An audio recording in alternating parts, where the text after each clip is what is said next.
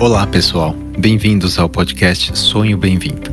Sou Renato Tomioka, ginecologista especialista em medicina reprodutiva. E este podcast é produzido pela Arte Academy com o apoio da clínica Vida Bem-vinda. E tem o foco de trazer para você o que há de melhor e mais atualizado na ciência da reprodução humana com a nossa experiência clínica do dia a dia. Acreditamos muito na força da boa informação e o nosso objetivo é ajudar quem precisa a atingir o sonho de ter um filho através de conteúdos de alta qualidade reunidos por quem trabalha com infertilidade. Para mais detalhes, entre no site arte-academy.com.br barra podcast. E agora, segue o nosso episódio de hoje. E no episódio dessa semana eu conversei novamente com a doutora Carolina Rebelo e nós falamos sobre a endometrite crônica, o segundo episódio sobre esse tema. Ela trouxe uma atualização de uma apresentação que ela fez na reunião científica da Vida Bem-vinda e Arte Academy e nós comentamos também sobre um artigo recente publicado na RBMO sobre a matriz SWOT na endometrite crônica e infertilidade. Então espero que vocês gostem desse episódio com a doutora Carolina Rebelo. Carol, muito bem-vinda de volta. Obrigada, Rê. Então hoje nós vamos falar novamente sobre endometrite crônica, uhum. já que é um tema muito importante, cada vez mais falado não só na literatura médica, mas também pelas pacientes, pelos, né, pelos médicos, pelos colegas. E você, que é uma grande estudiosa já de endometrite crônica, até porque sempre que eu busco alguma atualização sobre isso, eu me recorro a você. E você trouxe numa última, numa última reunião científica na Vida Bem-vinda, do Art Academy, é, uma atualização sobre a endometrite crônica. Eu acho que nada mais justo do que também trazer aqui no Sonho Bem-vindo essa sua visão atualizada, versão 2021, e trazer alguns artigos interessantes que surgiram ao longo desse tempo. Então, primeiro, Carol, só recapitulando a definição da, da endometrite crônica, talvez tenha alguns uh, ouvintes aqui que não tiveram a oportunidade de ouvir o primeiro episódio, mas eu queria que você fizesse um, um wrap-up aí sobre o tema, por favor. Beleza. Assim, recomendo ouvir o primeiro episódio, que ficou bem legal, assim. Foi uma revisão desde os primórdios da literatura. Agora, para quem tá chegando agora, não pegar o bonde andando, a endometrite crônica, então, é uma inflamação, né, no endométrio, na mucosa do endométrio, que é caracterizada por edema, aumento da densidade de células no estroma, e o principal parâmetro que a gente usa para o diagnóstico é a presença de plasmócito no estroma do endométrio, que é uma célula da resposta imune. Na definição, não entra a presença de patógeno, né? De, de bactérias, de vírus, de, de, enfim, bicho causando, causando uma infecção, né? A definição, a princípio, é como uma inflamação. E a gente vai discutir até essa questão da, da infecção mesmo na, na endometrite crônica. Ela é diferente da endometrite aguda, que é aquela infecção, geralmente bacteriana, causada normalmente por clamídia, gonococo, bactérias específicas que dá dor pélvica, febre, corrimento pulso, às vezes precisa até de cirurgia para tratar. É uma, essa condição geralmente é assintomática, o que dificulta até para a gente fazer o diagnóstico, e ela começou a, a, a despertar mais o interesse médico e científico por causa justamente da questão da infertilidade que a gente começou a observar que mulheres com infertilidade têm mais endometrite crônica do que mulheres férteis, e mulheres com infertilidade com um tratamento mais difícil, um prognóstico mais difícil, mulheres que têm falha de implantação recorrente, abortamento de repetição, também têm mais endometrite crônica do que o resto da população. Então, mais recentemente começou a surgir mais estudos sobre esse assunto, tanto que quando eu fui pesquisar para essa última atualização, eu procurei só os estudos que saíram no último ano, né? Que é o que eu não tinha visto antes. Eu achei, assim, mais de 40 estudos procurando endometrite crônica e infertilidade. No PubMed a gente tinha mais de 40 estudos no último ano só. Que é bastante coisa comparado com o que eu tinha procurado antes, assim. Até o ano passado, eu acho que não tinha visto tanta coisa quanto veio só nesse último ano. É, e eu acho que assim, olhando estrategicamente, cara, assim, a gente que lida com a, com a infertilidade, com a fertilização in vitro, com as falhas dos tratamentos, né, com o casal que está sofrendo na jornada pela, pela busca né, de uma família, qualquer porcentagem que seja pequena a mais que a gente consiga entregar em termos de taxa de sucesso, nós vamos atrás. Né? A gente tem essa. Todo mundo que lida com a infertilidade busca isso. Então, eu acho que o endométrio ele começou a ser olhado com muito mais cuidado nesses últimos anos, especialmente porque o laboratório de reprodução humana avançou muito avançou bastante em termos de cultivo embrionário, em blastocisto, em teste genético, ou seja, o embrião, muitas vezes a gente te, consegue ter uma clareza da real qualidade dele. E muitas vezes a gente transfere um bom embrião num endométrio que a gente acredita que está adequado, olhando pelo ultrassom, e não é infrequente termos falhas. E aí que entra o papel de investigar, de fazer os testes endometriais e muito vem sendo falado sobre isso na literatura, especialmente nesses últimos cinco anos. E aí entra o grande papel da endometrite crônica, que, por incrível que pareça, ainda é um tópico muito, muito controverso, pouco definido, né? E eu queria que você trouxesse aqui em algumas palavras o quão difícil é fazer o diagnóstico de endometrite, quais são os critérios que hoje, 2021, a gente utiliza, o que você estudou na literatura que talvez tenha aí uma, uma luz no túnel ali que a gente possa vislumbrar um diagnóstico mais preciso para essas pacientes. Então, o critério diagnóstico, é, como a gente estava falando, o padrão ouro, assim, que é a principal característica da, da endometrite crônica, é a presença de plasmócito no estroma endometrial, que é uma célula é, do sistema imune que não deveria estar lá. Não era para a gente ter esse tipo de célula do sistema imune endométrio. Então, quando ele está lá, a gente caracteriza endometrite crônica. Então, o padrão ouro para o diagnóstico hoje em dia é biópsia do endométrio com identificação de plasmócito. Parece muito simples falando assim. Só que aí a gente entra num, no que gera muita confusão nos diagnósticos na maioria dos trabalhos também, que é como a gente vai identificar esse plasmócito e qual quantidade de plasmócito a gente vai considerar alterado. Então, questão de laboratório, assim, os próprios processos que o laboratório faz para identificar o plasmócito, a imunistoquímica, as substâncias que vão usar, em que diluição, a própria maneira e momento que é feita a biópsia, nada disso tem padronização. E a quantidade de plasmócito também não tem uma definição muito clara. Tem gente que fala que um plasmócito qualquer na amostra já seria indicativo de endometrite crônica, porque é uma célula que não era para estar tá lá. Mas com o avanço dos métodos de identificação, né, a gente consegue identificar de maneira muito mais sensível agora o, o plasmócito no endométrio, tem esse questionamento. Só isso é suficiente mesmo? Talvez tem gente que defende ter cluster de plasmócito, cinco plasmócitos, uma quantidade maior, enfim. O que eu achei de interessante de novo nesse sentido pesquisando esse ano, que é uma coisa que eu acho que até tinha levantado no episódio anterior, é que eu queria ver a relação entre a quantidade de plasmócito e desfecho. Então, não é só ver assim, tem endometrite crônica ou não tem. É, é quando que, qual a quantidade de plasmócito que vai estar associado com pior desfecho reprodutivo, na FIV, na gestação espontânea, enfim. E esses estudos desse último ano tentaram fazer essa relação, que eu achei bem interessante, apesar dos resultados também serem bem diferentes entre os estudos. Mas eu acho que a gente pelo menos está indo por um caminho que é mais interessante, que é pensar no diagnóstico a partir do,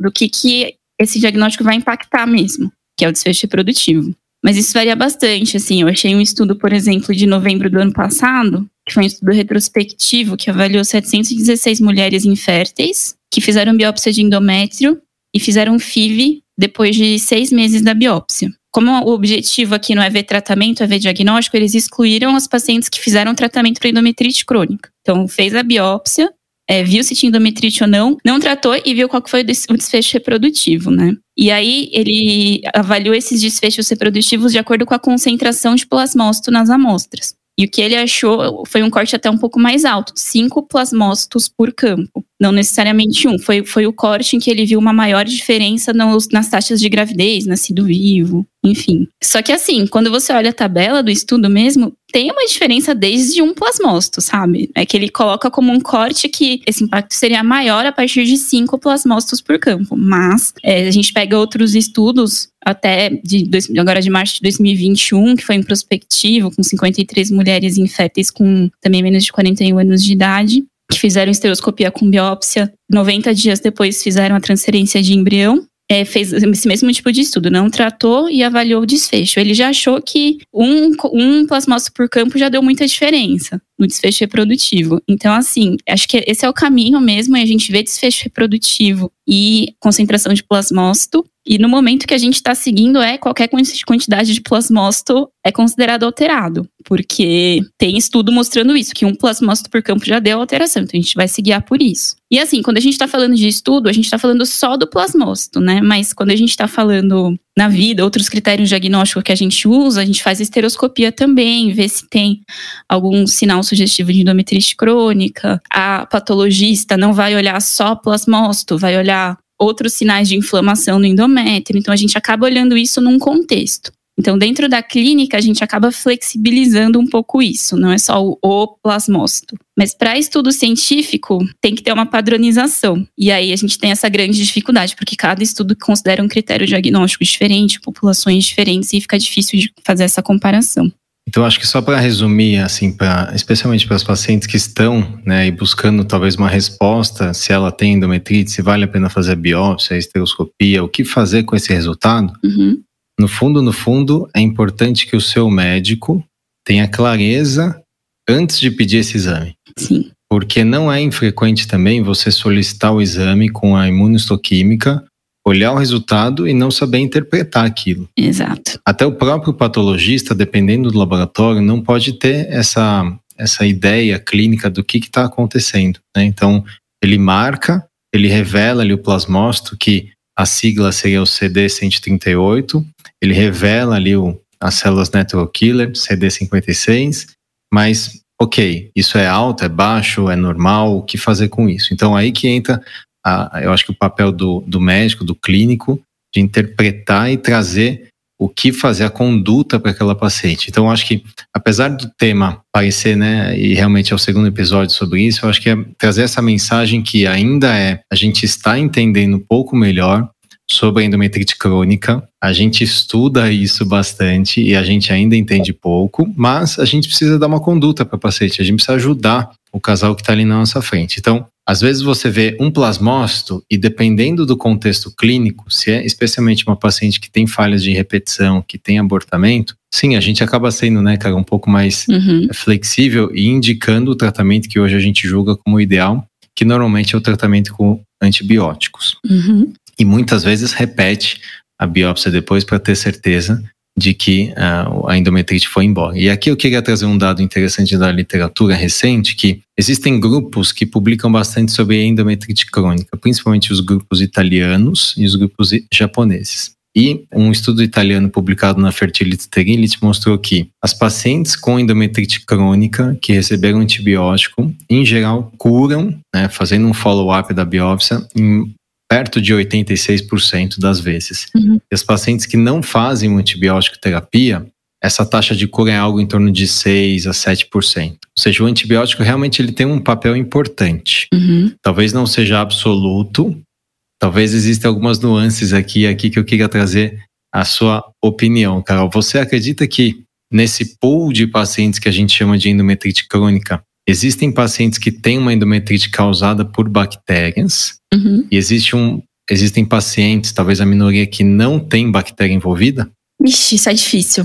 Vamos lá. Quando você falou, a maioria dos estudos eles encontram uma taxa de cura assim bem alta quando a gente está falando de tratamento com antibiótico, o que me faz pensar que a enorme maioria dos casos é causada por bactérias, sim. A gente tem uma dificuldade grande, inclusive esse questionamento surge muito por causa disso, de identificar qual bactéria, porque quando a gente vai ver é, cultura ou enfim, outras análises, o próprio Alice, é, em muitos casos de endometrite crônica, que tem plasmócito, tem impacto na fertilidade tudo, você não acha bactéria nenhuma lá. Mas o que esses estudos estão achando aqui, você dá antibiótico, melhora. E aí a gente fica assim, né? Outra, é, outro efeito do antibiótico, provavelmente é a bactéria, assim. Aqui endométrio, mesmo o endométrio infectado, ele tem pouca bactéria, então é difícil de identificar. Mas eu acho que deve ter, assim, uma porcentagem aí das pacientes que ou tem uma endometrite crônica de outra causa, e tem alguns estudos levantando a questão viral até, é, se não tem uma associação com citomegalovírus, alguns outros vírus, próprio HPV. Ou se tem uma parte dos pacientes que, na verdade, não é endometrite crônica, né? Que, como a gente tem essa questão da dificuldade do diagnóstico, a gente dá o antibiótico não melhora, mas porque não tinha muito que melhorar, porque não era uma alteração de verdade. Quando a gente está falando de endometrite crônica plasmócito, é isso, né? A gente tem outras coisas, células NK, tem outros processos envolvidos ali, mas eu acho que quando a gente está vendo plasmócito, é uma associação mais pro lado da infecção mesmo não necessariamente bacteriana. Perfeito.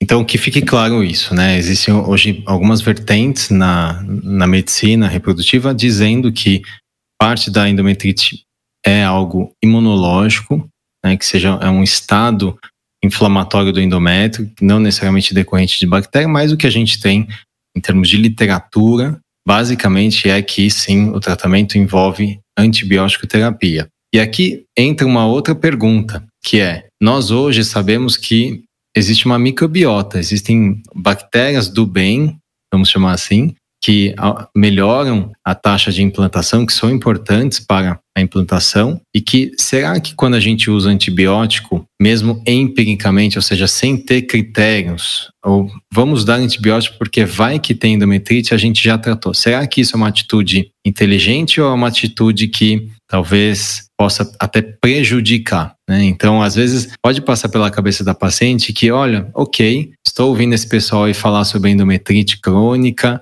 mas eu não vou gastar um mês do meu tratamento para fazer essa biópsia, tão pouco para tratar com antibiótico e depois ver se deu certo, é melhor eu já tratar direto, compro na farmácia ali o antibiótico, uso duas semanas e isso vai melhorar. Será que. Qual a sua visão hoje, Carol, estudando o que você já viu aí da literatura? Antes de, de falar até como ginecologista, como médica, essa ideia já me dá arrepio, assim esse uso indiscriminado de antibióticos, fala isso pra médica, tipo, ai meu Deus do céu. Pensando na paciente, não acho legal, justamente isso que, isso que você falou, e um, um, jeito simples da gente ver isso, que a gente vê isso no dia a dia, é você ter uma infecção urinária, toma um antibiótico, no mês seguinte você tá com candidíase, com vaginose, com diarreia. Então, o uso de antibiótico não é inócuo. Isso são as coisas que a gente vê. O que está acontecendo dentro da gente que a gente não consegue nem ver, inclusive no endométrio, pode ser bem desastroso, assim. Então a gente tem bactérias que fazem parte da gente, que são boas, que ajudam nesses processos, inclusive no processo de implantação, tudo. Então o uso indiscriminado de antibiótico pode, pode fazer mal, pode ser pior.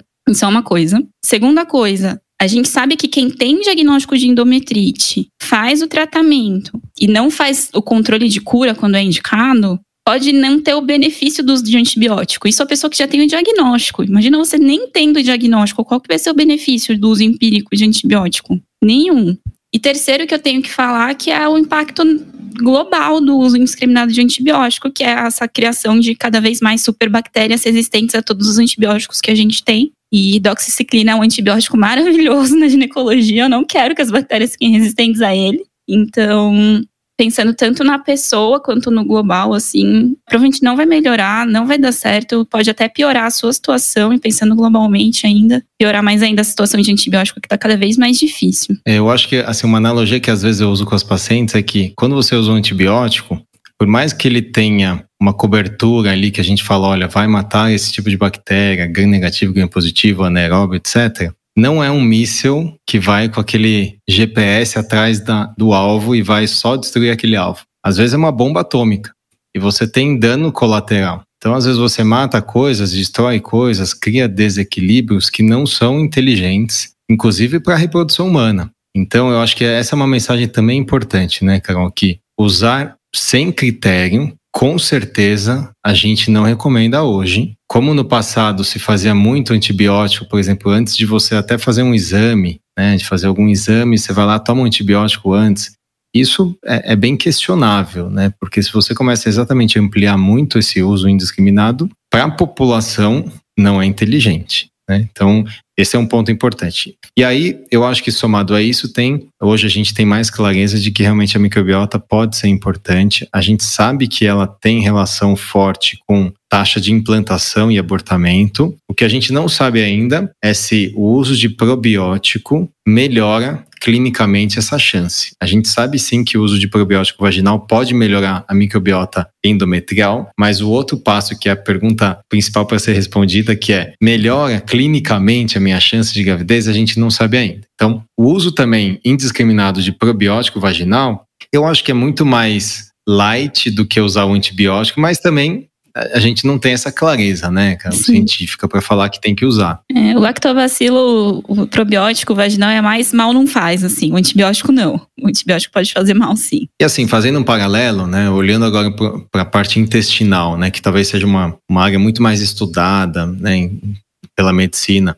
Toda vez que e isso já tem, acho que, publicação, inclusive, em, em revistas importantes. Será que se eu faço um ciclo de antibiótico terapia seja porque eu tive uma pneumonia, eu devo usar um probiótico via oral para restabelecer minha flora intestinal? Faz sentido, né? Assim, ok, faz sentido isso que eu estou falando, mas a evidência científica é que não. Então hoje a gente tem estudo mostrando que não melhora. E tem alguns estudos falando até que pode piorar. Então, a gente, eu acho que a gente está caminhando muito ainda, né? Por quê? Porque, na verdade, eu acho que a, a flora é muito individual. Então, no momento que você começa a massificar cepas e criar, criar protocolos da, literalmente da cabeça, né? Ah, eu sei que essa população de bactérias existem no, no intestino. Então vamos aqui criar uma, um probiótico e usa isso aí para todo mundo. Nem sempre vai dar certo, né? Pode dar certo para algumas. Então acho que aí sim a ciência, a evidência nos norteia. E eu queria que você comentasse sobre aquele artigo que a gente estava discutindo depois da reunião, que mostrou, eu gosto muito dessas, dessas análises matriz SWOT, que é muito uma, uma matriz utilizada para as empresas, é, para ter uma visão estratégica né, de mercado. A matriz SWOT é uma sigla em inglês para Strength, Weakness, é, Opportunities and Threats, né, ou seja, seriam as, as forças, as fraquezas, as oportunidades e as ameaças daquele tópico, né, seria para a empresa, ou no caso aqui da endometrite crônica, para a infertilidade. Você me mandou esse estudo depois da apresentação e eu achei ele o máximo. Eu, eu vi esse estudo, aí eu pensei, gente, se eu estruturasse a pesquisa que eu fiz pro, pro podcast, dava para ter publicado. Mas ele fez uma revisão da literatura mesmo e, e, e, dividiu dentro desses pontos que resumiu bem assim tudo que a gente até já tinha conversado, eu achei muito interessante. Então ele colocou como forças, né, do dessa investigação e tratamento da endometrite crônica para pessoas com infertilidade, que é uma doença que ela tem uma prevalência alta em mulheres com infertilidade e é uma, uma prevalência mais alta do que na população fértil. Mais ainda quando a gente fala de mulheres com falhas de implantação recorrente, com abortamento de repetição. Então, sendo muito prevalente, valeria a pena a gente pensar mesmo em investigar para essa população. Ele põe que tem uma plausibilidade biológica, que é faz sentido biologicamente que a endometrite crônica altere a implantação embrionária e altere essas questões de fertilidade. E aí eu queria colocar um estudo que a gente levou, levantou na apresentação lá da clínica, que ele avaliou que isso pode, que a endometrite crônica pode inclusive alterar a janela de implantação. Então, um estudo que viu que quando em, mulheres com endometrite crônica e que vão fazer a, biop, a OERA, né, que é a biópsia da, do endométrio para avaliar a janela de implantação, as mulheres com endometrite crônica têm o ERA muito mais alterado do que as mulheres sem endometrite crônica. E as mulheres que tinham endometrite crônica que trataram, tem era mais é, equivalente das pacientes sem endometrite crônica, ou seja, aparentemente endometrite crônica altera a janela de implantação e altera o ERA. E isso é uma coisa que eu acho é interessante a gente até já pensar para a prática clínica, né? Às vezes a gente faz numa biópsia só, vê ali a alteração de janela de implantação no ERA e uma endometrite crônica na mesma biópsia. Será que se a gente tratar essa endometrite crônica já na implantação não vai normalizar? É uma coisa assim, avaliar mais para frente. É, é um estudo pequeno que ainda vale, né? A gente não tem essa clareza se foi aleatório, mas sim, vale a pena estudar e, e, e com certeza muita gente que faz biópsia, a gente inclusive, né, a gente faz muita biópsia endometrial e aproveita para testar a janela e fazer o teste da endometrite crônica. Então acho que tem, tem espaço sim. É, ele coloca também como força a, que o diagnóstico é, é, feito de maneira relativamente simples, que é uma biópsia, avaliação imunistoquímica. É uma doença facilmente tratável com uso de antibiótico e que o tratamento aparentemente melhora desfecho reprodutivo principalmente quando a gente avalia uma população que já tem um prognóstico reprodutivo pior, que é essa questão das falhas de implantação e abortamento de repetição. Isso os estudos mostram mesmo, que tratar endometrite crônica melhora o desfecho reprodutivo em mulheres com falhas de implantação recorrente e abortamento de repetição. O que tem de fraquezas que ele coloca? E aí a, a, lista começa a crescer. A gente tem um conhecimento um pouco limitado sobre a etiologia, que é o que a gente estava falando. Parece ser realmente uma questão de infecção bacteriana, talvez uma frequência menor uma infecção viral, mas isso não está totalmente claro. Talvez tenham endometrites que não sejam infecciosas e que a gente está colocando tudo no mesmo bolo e ainda não, não conseguiu diferenciar. É uma doença que ela é assintomática e que não tem nenhum marcador específico por diagnóstico, tipo dosar um, um hemograma, fazer um PCR no sangue e falar, ah, tem infecção aqui. Para endometrite. Então fica um pouco limitado da gente pensar quando a gente vai investigar, vai ser para todo mundo, porque se é uma doença que causa é, muitas complicações e a pessoa não sente nada, como que a gente vai fazer, para quem a gente vai investigar? Fica um pouco limitado nessa questão. É, ele coloca do que a gente estava discutindo, da inconsistência de definição de critério diagnóstico e de padronização das técnicas para o diagnóstico, que é essa questão de quantos plasmócitos, como que a gente vai avaliar a quantidade, enfim. E isso dá uma grande diferença na frequência de endometrite crônica. E realmente os estudos mostram assim, diferença de 10% até 60% de prevalência de endometrite crônica, dependendo de que critério diagnóstico você usou. Bom, outro ponto negativo é que, apesar de ser um, um, diagnóstico relativamente fácil de fazer, ainda é um procedimento invasivo, que é uma biópsia de endométrio que dói, enfim, da cólica. Às vezes a gente tem que fazer mais de uma vez.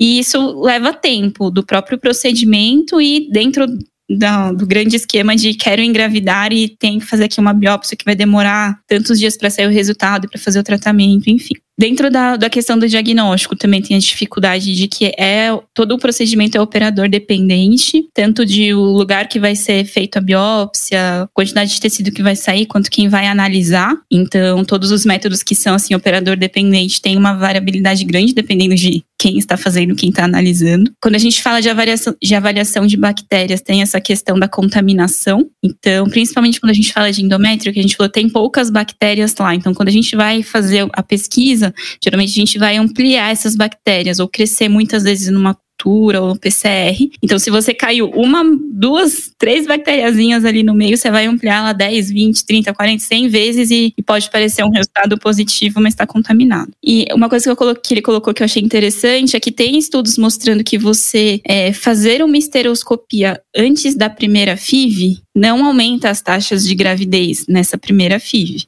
E, em geral, a gente faz essa, bio, essa questão da biópsia, tudo, né, junto com esteroscopia pela primeira, na, na, primeira vez, ou, enfim, ele coloca isso como um argumento de que talvez, esse, é, é pensando na esteroscopia como rastreamento para endometrite crônica, já tem estudo mostrando que fazer uma esteroscopia antes da primeira, do primeiro tratamento não faz muito sentido. Isso publicado no Lancet, se não me engano, foi 2013 ou 2016, dois artigos importantes no mesmo ano. 2016? Acho que foi 16. Esse, o Insight e o Trophy, né? Um foi voltado para as pacientes que já tinham falha de repetição e o outro foi para pacientes que sem falha de repetição e os dois viram que realmente a esteroscopia, o exame, né, de imagem, não aumentou não melhorou o desfecho, que foi nascido vivo nesse caso. E aí, os últimos dois pontos que ele coloca como negativos são que não tem um consenso sobre o esquema de antibiótico que deve ser feito. Geralmente a gente acaba usando antibióticos de amplo espectro quando a gente não consegue identificar qual é a bactéria. E isso vai trazer efeitos colaterais, como a gente estava conversando. É, não tem estudos randomizados para é, avaliar realmente o impacto do antibiótico no desfecho reprodutivo. A gente tem alguns estudos retrospectivos vendo que provavelmente tratar a endometrite realmente melhora o desfecho, mas é, não tem estudo prospectivo randomizado. E aqui, Carol, acho que só. Então você falou das, dos fatores positivos e negativos da, da estratégia geral de olhar com cuidado a endometrite crônica na infertilidade.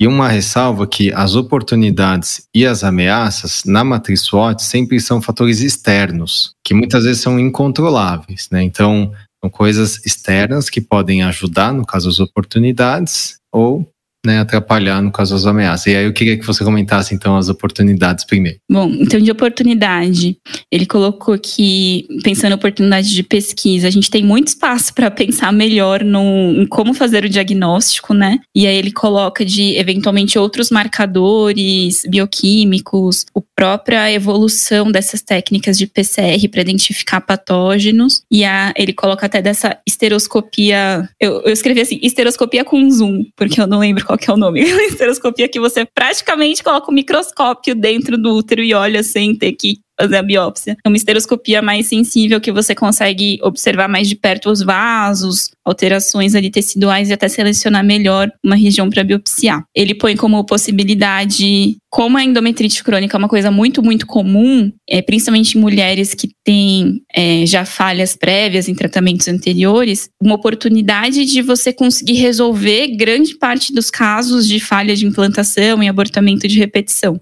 Que ele considera que isso pode ser uma grande causa que a gente não está identificando e tratando corretamente ou na frequência que a gente deveria, e que talvez quando a gente conseguir melhorar essa questão de diagnóstico e tratamento, a gente consiga melhorar, dar outro grande passo aí dentro da, da reprodução assistida. Uma esperança, quase, né? Uma oportunidade. É.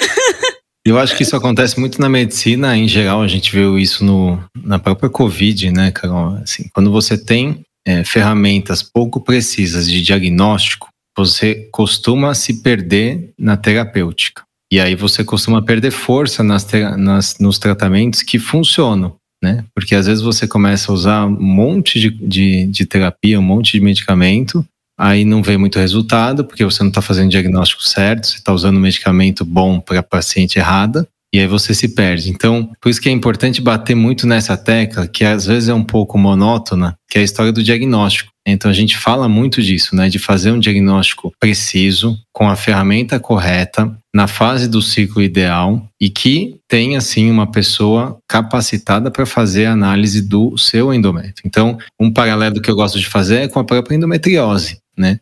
O exame de diagnóstico da endometriose, hoje eu acho que é, é, é, talvez a etapa mais importante da jornada da paciente com endometriose. Porque se ela deixa de fazer um diagnóstico preciso, ela posterga muito tratamento, costuma ter infertilidade, passa anos e anos com dor e às vezes danos é, permanentes. Se ela investe num exame que é ruim, né, que pode soar como bom, ah, vou fazer às vezes um exame que não foi o que meu médico indicou, mas eu, é o que eu tenho às vezes o acesso, né? Muitas vezes é pela questão financeira mesmo. Ela acaba tendo também desfechos errados, operando de uma forma desnecessária, não operando, enfim. E aqui eu acho que a endometrite é, é algo parecido, num, né, num modelo um pouco menor, né, numa doença talvez mais focada, mas sim, se você faz um exame ruim, no sentido um exame que não tem capacidade de diagnosticar, dá muito falso negativo, você passa. Um exame mal indicado, às vezes, né? Ou até um exame exatamente mal indicado, você deixa né, de tratar e aí você costuma. O médico costuma não ver muito resultado e desacredita na endometrite crônica. E aí, muitas pacientes que podem passar com esse médico que está desacreditado porque usou a ferramenta errada acabam sofrendo ainda mais com né, as falhas. E aí, eu acho que essa, essa frase que você falou foi realmente muito boa né? De da gente ter essa é uma oportunidade realmente da gente olhar com cuidado, não de uma forma também tudo é endometrite crônica, né? Que às vezes acaba polarizando, né? Fala assim, eu sou o médico da endometrite crônica. Não. Enfim, é uma, uma condição que deve ser olhada com cuidado. E em relação às, às ameaças, Carol, então vamos falar do. As ameaças, vamos lá. Então, ele coloca de novo diagnóstico, então o risco da gente diagnosticar demais ou diagnosticar de menos, dependendo dos critérios diagnósticos que a gente usar. Isso a gente vê que varia muito, muito, muito, muito, muito de acordo com o critério diagnóstico. Uma coisa que eu achei muito interessante que ele colocou que é essa uma expectativa, ele põe como expectativa falsa e alta demanda das pacientes que têm uma falha de implantação recorrente. Eu achei bem corajoso ele colocar isso no estudo, mas é muito verdade. E a gente vê isso. A gente vê muito assim, em lives, até nos comentários de live, sabe? Eu tava vendo outro dia uma live sobre trombofilia. E os comentários eram assim: o médico quer que eu tenha dois, três abortos, duas, três falhas de implantação antes de fazer uma investigação. E não é que a gente quer, é óbvio que a gente não quer isso, mas a gente tem essa dificuldade no diagnóstico. Então, a gente fazer essa investigação em todo mundo da endometrite crônica, tem estudo que achou 50% de prevalência de endometrite crônica em mulheres que já tinham filhos férteis. Então, o que a gente, quando, talvez quando a gente tiver realmente um uma ferramenta diagnóstica mais acurada, como a gente estava falando, eventualmente talvez vire aí um, um exame da rotina inicial para todo mundo, mas gente não está nesse momento ainda. Você falou um exemplo muito bom, Carol, que é a história da, da, da trombofilia. Veja, eu tenho uma empatia muito forte por essas pacientes, até porque é boa parte das minhas pacientes que sofrem, que vivem o abortamento. O abortamento realmente causa muito trauma. E aqui eu acho que tem algumas mensagens importantes. A primeira delas é que o médico que estuda, ele vai até um pouco além do simples vou pedir tudo. Porque eu vou pedir tudo, muitas vezes é a atitude ou a ação do médico que estudou um pouco. Né? O médico que não estudou nada, ele não pede nada porque ele nem sabe o que existe. Ele, ele vive na ignorância, no sentido literal da palavra. O médico que estudou um pouco e acha que sabe tudo, ele pede tudo porque ele vai pescar alguma coisa. Às vezes ele passa pelo super-herói de super diagnóstico, mas ele fica também na ignorância dele de achar que aquilo é uma verdade absoluta, o que nem sempre é, e muitas vezes ele pode estar errado. Né? Justamente, por exemplo, a própria trombofilia, claro que trombofilia existe, com certeza existe. Mas com certeza não existe nessa incidência que muita gente fala por aí, né? De achar que praticamente tudo é trombofilia, que todo mundo deveria usar enoxaparina, algum, algum né, medicamento para reduzir trombose. Se isso fosse verdade,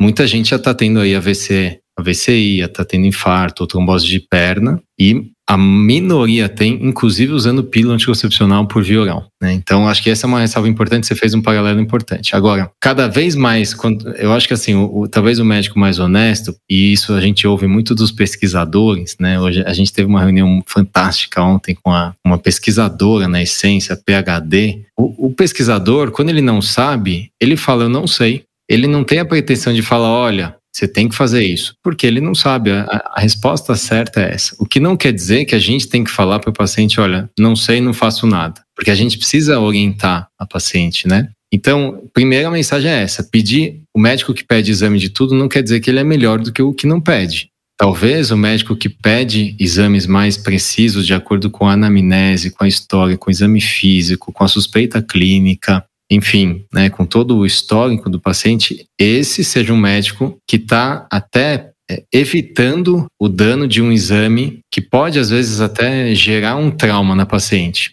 Né? Por exemplo, o antimileriano é um exame que às vezes causa um trauma, que se ele não for bem pedido, às vezes causa um carimbo de infertilidade, falsamente infertilidade, porque não quer dizer que a paciente tem infertilidade se ela tem um antimileriano baixo. Então, acho que o exame também não é inócuo. A gente tem que saber pedir exame e saber interpretar e saber dar conduta. Porque, cara, a gente que, que lida com, com os casais tentando, é muito comum nós recebermos casais que fizeram vários e vários exames e aí começaram várias e várias terapias e várias terapias no sentido de medicação, de esquemas, protocolos, medicamentos injetáveis, etc., que no final você vai ver desviou completamente o foco do casal do principal, que é o tratamento que vai fazer esse casal engravidar de fato, que tem evidência científica que, por exemplo, poderia já ter engravidado. Então, assim, o exame, ele não é simples, vou pedir um exame, faz lá se você tiver acesso, se você puder pagar esse exame, vai lá e faz. Não é bem isso. Você tem que pensar no desfecho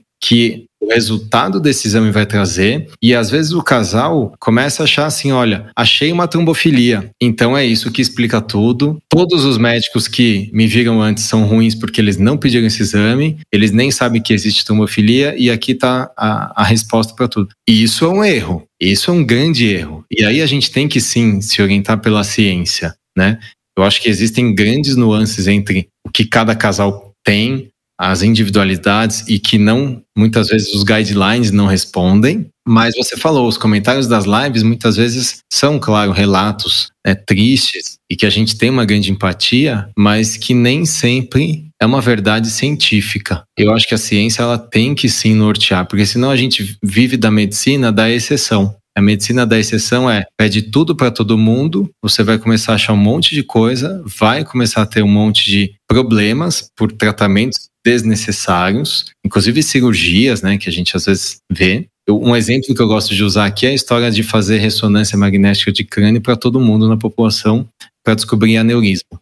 Ok, se você conversar com um neurocirurgião, ele vai falar que isso é uma estratégia não tão inteligente. Porque você vai descobrir aneurisma? Vai. Mas os estudos mostram que descobrir aneurisma não quer dizer que você vai morrer menos. Porque o tratamento do aneurisma pode ter complicação, você pode ter problema porque você fez um exame lá atrás. Então, acho que essa conversa realmente é profunda, porque não é, ah, meu, vai lá, vou fazer uma biópsia do meu endométrio e resolve. Não, tem que ser bem indicado. E aqui ainda assim, a gente está falando de, de doenças, né, trombofilia, endometrite crônica, que elas não, não são assim, um exame positivo igual a essa doença.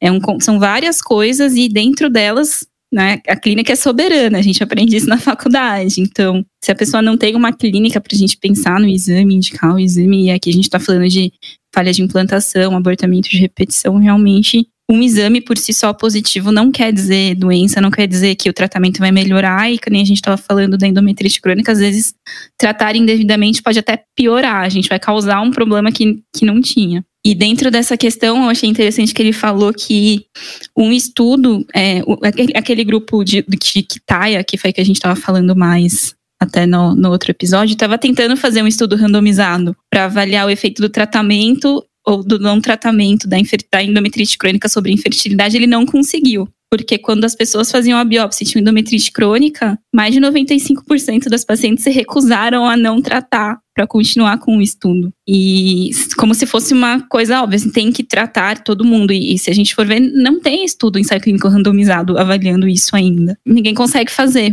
porque ninguém consegue não tratar. É, soa quase como antiético né, num comitê de ética, é, soa estranho. Né, você não dá antibiótico para uma paciente, uma endometrite, que é, na essência, causada por bactérias como Streptococcus, Escherichia coli, bactérias geralmente ali intestinais, né? De outras ameaças que ele colocou, é, então tem o, esse risco que a gente estava comentando de tratamento indiscriminado, dar antibiótico para todo mundo sem ter um realmente estudo sobre o, sobre o efeito real do uso de antibiótico, surgimento de resistência a antibióticos, né, e, e é, eventualmente causar um desbalanço da microbiota. Ele coloca questões interessantes aqui de custo-efetividade, e realmente a gente está falando, ah, mas é só uma biópsia, mas quando a gente vai ver dentro de reprodução assistida tem tanta coisinha que se você for falar sim para tudo, inclusive as trombofilias, o ERA, se for fazer tudo para todo mundo, fica muito, quase assim, faz outra FIV, sabe? Vai dar quase a mesma coisa. E nessa balança, Carol, a gente tem que sempre colocar para o casal de uma forma bem clara, né? Porque é muito fácil para nós, médicos, sentarmos ali no consultório e ficar pedindo um monte de exame, descobrindo um monte de coisas, pedindo, pedindo, pedindo, descobrindo muitas vezes, né, trazendo respostas que a paciente às vezes nunca teve com nenhum outro colega. Mas, ok, realmente você está aumentando a chance desse casal ter um filho? Essa é a grande pergunta. Será que não seria melhor pegar esse dinheiro, esse tempo, esse investimento mesmo, de esse esforço do casal e investir em tratamento ao invés de diagnóstico? Então, acho que é um grande equilíbrio, porque assim, os casais, especialmente aqueles que passam por falhas e falhas e falhas de FIV, muitas vezes é, a gente fica realmente indignado de, poxa, por que que tá falhando tanto? Por que que não me pediram exames? Por que que eu... Muitas vezes o casal nem sabe por que que ele fez a FIV, qual é a causa da infertilidade. E trazer essa, essa resposta é importante para o casal. Agora, é importante também colocar na mesa que nem sempre o exame vai trazer benefício para aquele casal. Né? Então, as empresas que vendem exames, claro que elas vão mostrar o benefício de fazer o exame, mas a gente que está como um facilitador ao acesso à, à, fertilidade, a gente realmente tem esse papel importante e é algo que eu penso quase todo dia, Carol. Quase todo dia é um, é um esforço que eu fico fazendo porque realmente é muito fácil pedir exame, na, especialmente na clínica privada, né? É muito fácil. Só que será que é um esforço que a gente tem que ter mesmo? Será que a gente está trazendo mais resultado clínico para o casal? E aí, na conclusão dessa análise, ele coloca, então, que fazer um rastreamento ali para todo mundo, fazer um rastreamento de endometrite crônica para todo mundo, todos os casais inférteis, não deve ser feito nesse momento. Ele põe pelo menos até a gente ter uma definição melhor de critérios diagnósticos e estabelecer melhor os tratamentos mais específicos. Mas ele coloca que, que é o que a gente inclusive já que é o que a gente inclusive já faz, que vale a pena fazer essa investigação nos casais que têm